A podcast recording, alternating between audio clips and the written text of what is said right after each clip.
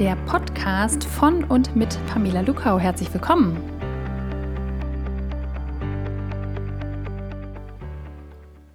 Ich möchte heute gerne mit Ihnen zurückgehen an den Anfang dieses Podcasts. Mich hat nämlich eine Nachfrage erreicht von einer Hörerin, die fragte, warum heißt es sein lassen und heißt es sein lassen oder heißt der Podcast sein lassen in einem Wort, weil ihr natürlich, wie Ihnen wahrscheinlich auch, die sprachliche Ambiguität, die ich da eingebaut habe, sofort aufgefallen ist, könnte ja zweierlei bedeuten. Könnte bedeuten, ich lasse es sein, ich mache Dinge nicht, könnte aber auch sein, ich lasse die Dinge so, wie sie sind, so wie ich sie wahrnehme, so wie ich sie erlebe, warum auch immer. Und natürlich ist das gewollt. Und was dieses Seinlassen eben auch bedeutet, ist meine vordergründige Idee gewesen in einer Zeit, in der alle über Veränderungen reden, in denen in der Agilität das Stichwort der Stunde ist, wo ich mich dann immer frage, wenn wir alle agil sind, sind wir dann noch verbindlich? Also da gibt es viele Fragen, die sich in diesem Zusammenhang stellen. Und überhaupt ist die globale Frage für jemanden wie mich immer, trägt das aktuell diskutierte Lebenskonzeptsmodell zu großer Zufriedenheit, zu Gesundheit bei, zu irgendeiner Vorstellung, wo die Beteiligten sagen würden, naja, das ist jetzt schon irgendwie so ein Abklatsch oder so eine Idee von Glück oder irgendwas, was es für mich bedeuten kann. Und genau darum soll es heute mal gehen. Ich möchte nämlich eine These aufstellen. Und zwar behaupte ich, es geht auch ohne Veränderungen. Also alle diejenigen, die diesen Podcast oder Podcasts an sich hören mit der Idee von, wie kann ich es besser machen, wie kann ich es besser machen, holen Sie mal ganz kurz Luft, ähm, setzen sich mal irgendwo hin, geistig, mental, vielleicht auch körperlich, und überprüfen mal ganz kurz mit mir, gibt es nicht auch noch Alternativen? Und wenn ja, was sind diese Alternativen? Also die erste mächtige Vorannahme ist ja, wenn ich mich verändern will und ich würde in meinem Alltag, in meinem Leben auch ohne große Not und ohne große intellektuelle Schmiere Dinge finden, wo ich sage, ach, das kann ich eigentlich besser. Dieser, dieser Impuls zu sagen, ich möchte da was verändern oder ich will es anders haben, das an sich übrigens ist noch kein Resultat. Wenn wir über Veränderungen reden, müssten wir, wenn wir über Wirksamkeit ähm, diskutieren, sagen, eine Veränderung ist ein Prozess, an dessen Ende ein Resultat steht, das ich wahrnehmen, erleben, hören, sehen, schmecken kann, was eine bessere, für mich günstigere Qualität hat als das, was ich vorher hatte. Also mit anderen Worten, die verändern, ich will, ich will, ich will, an sich, da passiert ja erstmal überhaupt gar nichts. Außerdem ähm, habe ich, die, hab ich die Beobachtung, auch wenn ich so auf meine Seminar, auf meine Trainingsgruppen gucke, die ähm, aus unterschiedlichen Kontexten, aus Wirtschaft, aus Politik kommen, unterschiedliche Alter aufweisen, also eine sehr, sehr heterogene Masse, die da so mein, ähm, meine empirische Evidenz ist, die ich im Kopf habe, wenn ich darüber spreche. Ich stelle schon fest, dass es in den letzten 10 bis 15 Jahren einen vermehrten Trend gibt, dass Teilnehmerinnen und Teilnehmer fragen, ja, wie soll ich denn das jetzt machen? Also wie soll ich es machen? Wir haben jetzt über Konflikte geredet oder über Moderationstools. Wie genau soll ich es machen? Und ähm, wenn ich gut drauf bin, dann frage ich immer nach und sage, okay, ganz kurz, Sie wollen also, dass ich für Sie eine Antwort finde auf eine Frage, die Sie haben. Sie erheben mich zur Autorität oder du machst, dass ich als Expertin sprechen soll, um für dich festzustellen, was gut für dich ist und was gut, was gut passt, was dir gut taugt. Da merkt man, also dann merken die natürlich sofort, ja, stimmt. Ich habe die Vorannahme gehabt, sagt dann der Teilnehmer, die Teilnehmerin, Sie sind die Trainerin, Sie sind der Coach, Sie sind also offensichtlich die Expertin. Sagen Sie mir doch mal, wie ich es machen soll. Und dann habe ich für mich gedacht, okay, wenn man das jetzt mal ganz abstrakt betrachtet, dann hat die Person im Moment des Sprechens für sich irgendein Thema identifiziert, von mir ist auch ein Problem, gibt also irgendeine Form von Handlungsdruck. Der Handlungsdruck könnte zum Beispiel sein, sie leidet sehr stark im Alltag. Der Handlungsdruck könnte aber auch daher kommen, dass sie sagt, jetzt habe ich diese Expertin hier einmal vor der Nase, dann soll, mir die, soll die mir doch sagen, was ich jetzt machen soll. Interessant ist aber eben nur, dass nicht zwingend rückgeprüft ist, dass es eine Alternative zu einer Veränderung gibt. Also es ist schlimm genug, wenn jemand anders mir sagen soll, was ich machen soll, unter uns gesprochen. Aber viel dramatischer finde ich die Frage, haben wir vorher eigentlich überprüft, ob Veränderung wirklich das ist, was es in einer bestimmten Situation braucht? Weil in einer Zeit, wo alle laufen, wo alle in Bewegung sind, ist es Loslaufen, ist es sich bewegen in meiner Welt keine Leistung, sondern wir machen dann das, was alle machen. Alle überlegen, wie kann gesunde Ernährung aussehen, alle überlegen irgendwie, wie geht eine Vereinbarkeit von Beruf und Familie, wie geht es für uns. Also alle sind irgendwie in der Bewegung. Ich erlebe auch auf Spielplätzen oder so am Rand in Gesprächen selten, dass jemand einen Status quo beschreibt, von dem er oder sie gerade eine große Zufriedenheit mitnimmt, wo irgendeine Vorstellung von Glück da ist, sondern die Alltagsgespräche, die ich bezeuge, teilweise auch mitführe, handeln immer davon, was gerade blöd ist, was doof ist, was einschränkend ist, beziehungsweise was mal ganz, ganz, ganz dringend geändert gehört. Und daher nehme ich diese Idee, dass ich sage, kann es vielleicht sein, und bitte überprüfen Sie das an dieser Stelle für sich mal, sind Sie auch irgendwie in Bewegung, weil alle in Bewegung sind? Und haben Sie für sich überprüft, ob Veränderung Heute soll es ja darum gehen, dass man Veränderungen nämlich auch unterlassen könnte. Die Frage ist wie, kommen wir gleich zu. Oder ob sie für sich sagen, ähm, es braucht ein paar Annahmen, die ich erstmal klären muss, damit ich mich überhaupt für die Qualität eines anderen als des aktuellen Resultats entscheiden kann. So, also meine Annahme hier ist, diese Veränderung oder das Sprechen über Veränderung, die Idee von Agilität, die ist überall. Für mich bedeutet es aber eben auch eine große Form von Unverbindlichkeit. Unverbindlichkeit nehme ich daher, dass wenn die Lösungen für unsere Probleme, die Ideen für Themen, die uns irgendwie drücken und die geändert werden sollen, dass die gar nicht mehr zwingend von uns selbst kommen, sondern von jemand anderem, von selbsternannten Experten, von echten Experten, von ihrer Mutter, von ihrem Schwiegervater, von egal wem, vom Partner, prüfen Sie mal für sich, ist nicht die Idee davon, das zu delegieren, und sich einen Handlungsimpuls von außen, also von jemand anderem als ihnen selbst zu holen, nicht per se eigentlich schon der erste Grund ist, scheitern zu lassen. Wie schaffen Sie, wenn Sie andere fragen, wie Sie es machen sollen, wie schaffen Sie, dass Sie für sich da eine Verbindlichkeit erzeugen? Das wäre eine sehr, sehr wichtige Frage, ähm, die sich hier stellt, weil wenn eben alle in Bewegung sind, wenn alle in Veränderungsschleifen drin sind, wenn Veränderung etwas ist, was allgegenwärtig um uns herum ist, dann ist immer die Frage, was ist denn eigentlich die Alternative dazu? Weil die Idee von, ich kenne im Moment keine Alternative, bedeutet nicht, dass es nicht doch eine gibt.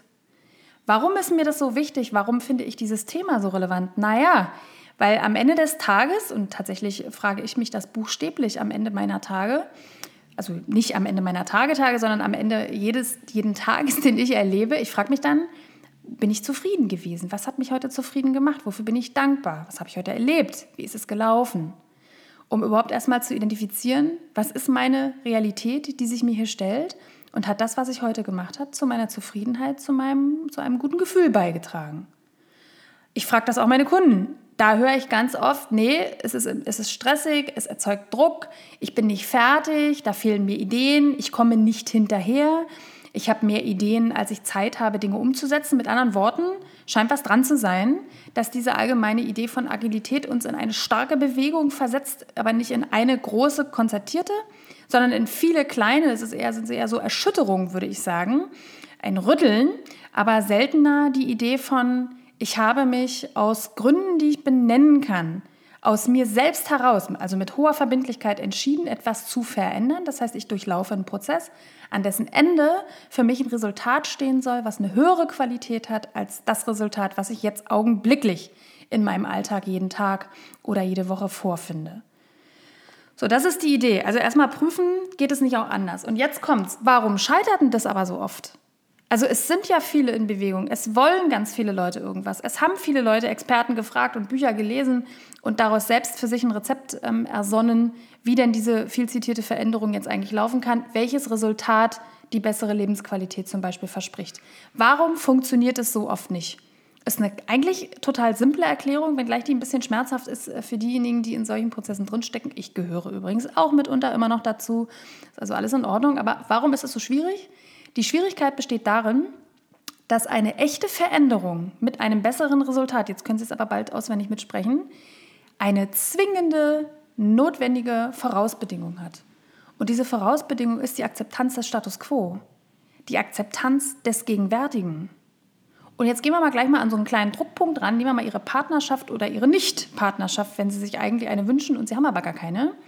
Dann wäre ja der Satz, äh, den man da denken könnte, Herzlichen Glückwunsch mit dem Verhalten, was du hier jeden Tag über Wochen und Monate und Jahre an den Tag gelegt hast, hast du dir eine Kein-Beziehung, eine Kein-Partnerschaft erzeugt.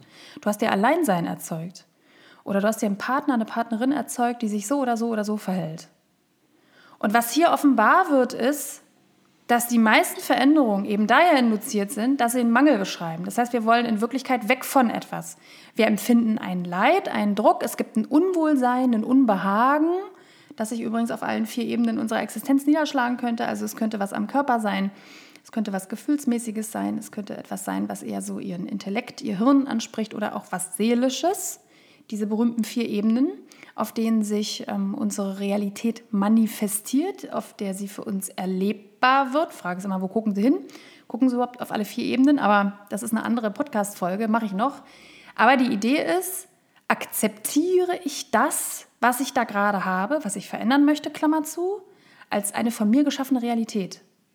Das heißt, es ist Ausdruck Ihres aktuell besten Verhaltens, wenn Sie in die Vergangenheit zurückblicken. Was haben Sie gemacht? Wie haben Sie sich verhalten? Was haben Sie nicht gemacht? Das ist das Resultat, was dabei rausgekommen ist. Und jetzt sagen Sie, ich will ein neues Resultat. Ich will es ja anders haben. Schöner, besser, höher, egal was es ist, damit diese Anmutung von Glück, von Zufriedenheit eine höhere für mich sein kann. Das kriegen Sie aber nur langfristig, gesund und im Übrigen in voller Übereinstimmung auf allen diesen vier Ebenen, wenn Sie sich vorher mal gefragt haben, ob sie den Status quo eigentlich akzeptieren. Jetzt würden die eher spirituell oder esoterisch angehauchten äh, Kolleginnen und Kollegen sagen, liebe dich selbst für das, was du hast, liebe dich selbst für das, was du bist, liebe dich selbst für das, was du dir da kreiert hast. Das sind jetzt vielleicht nicht zwingend ihre Sätze, das können sie auch anders formulieren, aber es geht hier um eine Form von Akzeptanz, von Annahme.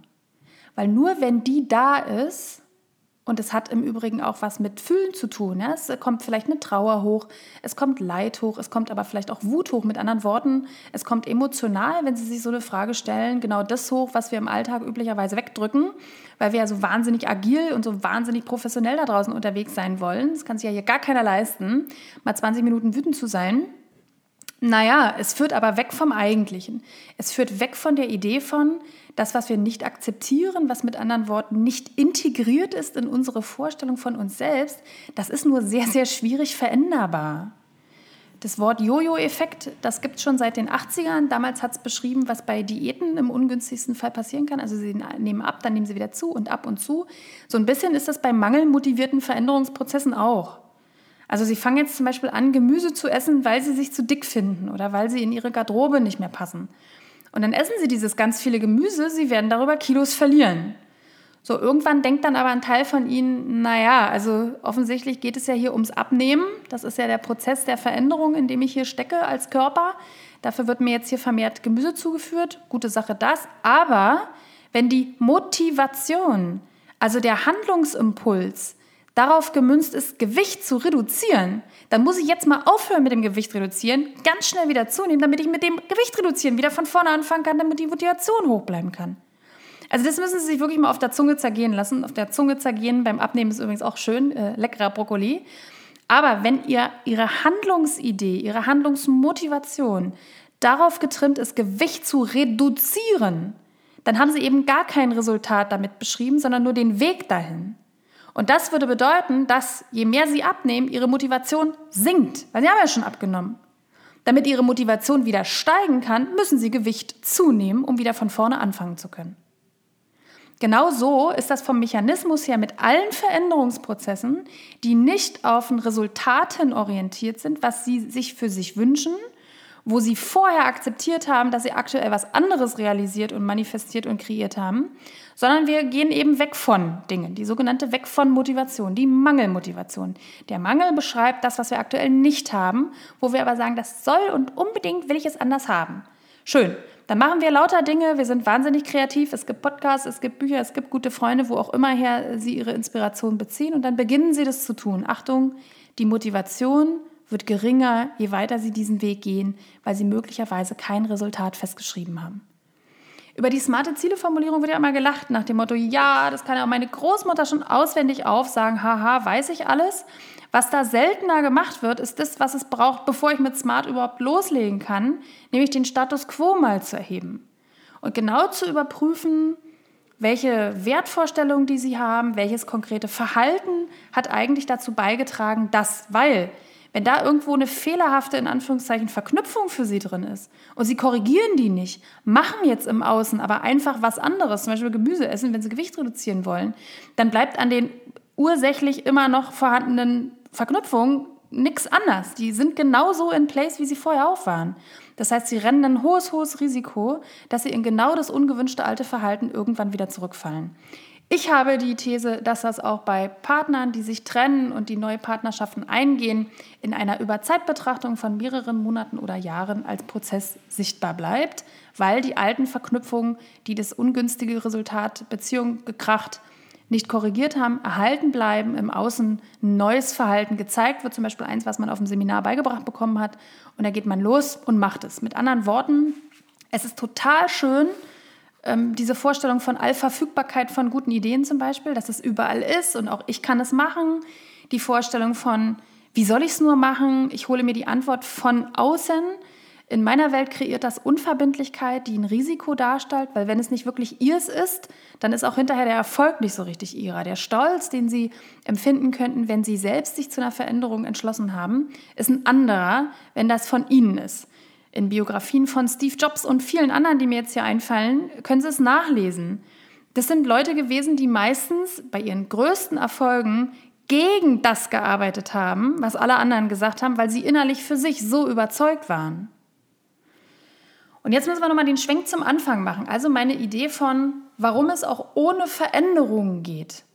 Ich behaupte, kühne These, schreiben Sie mir eine E-Mail, wenn Sie das anders sehen oder andere Erfahrungen gemacht haben. Aber ich behaupte, dass wenn es uns allen gelänge, bei beliebigen Zuständen, die noch kein Glück, keine Freude bei uns hervorrufen, in unserem Körper, in unserem Geist, in unserer Seele, wenn wir alle es schaffen würden, den Status quo zu akzeptieren, den Status quo anzunehmen, anzuerkennen als Ausdruck dessen, was wir angestellt, was wir nicht angestellt, was wir gemacht haben, dann wäre es von da aus ganz leicht, Dinge auf kleinteiliger Ebene so zu verändern, dass es eben doch eine höhere Zufriedenheit zur Folge hätte. Und das wiederum hätte aber den Effekt, dass wir aufhören könnten, wie so eine Signallampe links, rechts zu gucken, was alle anderen machen, aufzusaugen, gute Ideen, Ratschläge von anderen und in dieser allgemeinen, agilen, beschäftigten Veränderungskurve festzustecken, von der ich eben ähm, die traurige Beobachtung mache, dass sie nur sehr, sehr selten zum Erfolg führt, im Sinne von, dass am Ende solcher Bewegungen Resultate stehen, die eine höhere Qualität für diejenigen haben, als die, die sie vorher nicht ohnehin schon hatten. Das heißt, wenn es ohne Veränderung gehen könnte, ja, geht, lassen Sie es sein, dann bedeutet das größeren Fokus, es bedeutet eine große Verbindlichkeit in Bezug auf das, was wirklich relevant ist. Und es bedeutet eine super, super gute Sensorik im Sinne von, was nehme ich hier eigentlich wahr? Was ist eigentlich mein Status quo? Und sich darin auch tatsächlich wirklich mal eine Woche oder zwei ähm, hineintreiben zu lassen, sich damit zu befassen, um zu erkennen, was die einzelnen Stellschrauben hier an der Stelle wirklich sind. Wenn Sie so weit kommen, dann ist es zum Erzeugen eines neuen Resultats wirklich echt nur noch ein kleiner Schritt, weil sie die Stellschrauben gerade alle selber in der Hand hatten, gefühlt haben, wahrgenommen und erlebt haben. Es ist was anderes, als den Weg über das Außen zu gehen, sich mit guten Ideen bombardieren zu lassen und sagen, oh ja, das auch noch und das noch und das noch und das noch, ohne zu überprüfen, was ist hier eigentlich meine Realität, was steht gewissermaßen hinter der smarten Zieletechnik und taugt mir das wirklich was im Sinne von, was ist hier eigentlich mein günstigeres Resultat, was ich mir erhoffen würde, wenn ich hier eine Veränderung einleiten würde. Also mit anderen Worten, lassen Sie es sein. Es geht auch ohne Veränderung. Das heißt eben nicht, dass dann nichts passiert. Das ist ganz interessant, wenn Führungskräfte zu ihren Teams heutzutage sagen, wir machen das jetzt mal ohne Veränderung, dann alle so total ungläubig, like really und was ist mit dem Change und wir müssen doch und die KPIs und das Marktgeschehen und so. Und in solchen Situationen, an solchen reflexhaften Reaktionen merken sie, dass die Veränderung da draußen für viele von uns das ist, was gewissermaßen gar kein Gegenteil mehr kennt. Und nochmal, wenn alle in Bewegung sind, wenn alle loslaufen, dann ist Bewegen, sich selber bewegen und mitmachen keine Leistung mehr, sondern es ist einfach nur ein Ausdruck davon, dass sie gut in Mimikrie und Mimese sind und einfach machen, was alle anderen auch machen. Das nur, Stichwort Verbindlichkeit, würde für mich nicht sauber genug anzeigen, dass das in vollständiger Übereinstimmung mit dem ist, was ihnen wirklich wichtig ist. Und nein, ich bin an der Stelle gar kein asoziales Wesen und denke mir also jetzt hier lauter Menschen herbei, die sich nur noch um sich kümmern. Ich bin da einfach gesunde Egoistin an der Stelle und würde sagen, wenn jeder sich gut um sich selbst kümmern würde, wenn jeder sich selber gut versorgt hätte, dann würden wir auch besseres Verhalten in den sozialen Interaktionen zeigen können. Ob das in der Familie ist oder am Arbeitsplatz, das heißt, die Welt wäre vermutlich eh ein schönerer Ort, weil es den Menschen möglicherweise besser ginge, als im ständigen Hecheln danach auf Veränderungskurven aufzuspringen, die andere eben auch schon durchmachen und weil andere die auch schon durchmachen. Aber wie gesagt, das ist meine Idee zu, warum es auch ohne Veränderung geht. Ich hoffe, ich habe der Hörerin jetzt ausführlichst beantwortet, was so mein Konzept ist und wieso ich den Podcast auch so genannt habe, weil ich uns alle, mich eingeschlossen, gerne solide und immer wieder daran erinnern möchte, Veränderung ist kein Selbstzweck, es ist auch kein Mittel zum Zweck und es ist vor allem kein Resultat, nach dem man sich strecken kann. In diesem Sinne, lassen Sie es mit mir zusammen jetzt mal in der nächsten Stunde mindestens. Versuchen Sie es mal, auch die ganz agilen, lassen es mal sein. Äh, genießen Sie den Tag und die Stunde, in der Sie gerade sind und das hier hören. Und ich wünsche Ihnen alles Gute und sage bis bald. Mehr zu mir und meiner Arbeit erfahren Sie unter pamelalukau.de. Und wenn Sie mehr über meine Arbeit im Business-Kontext, auch aktuell im virtuellen Raum erfahren wollen, dann keller-partner.de.